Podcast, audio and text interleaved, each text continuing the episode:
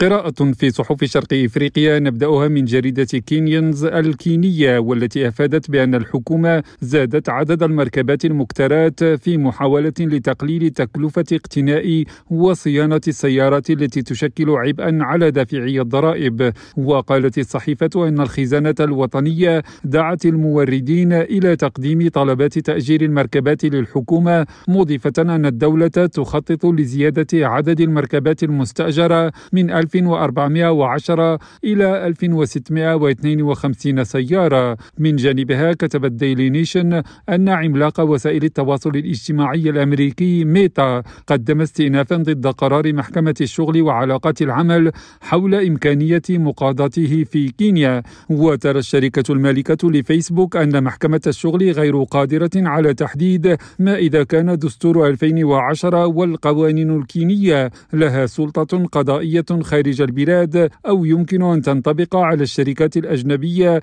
التي ليس لها وجود في كينيا. حكيم نظير راديو نيروبي.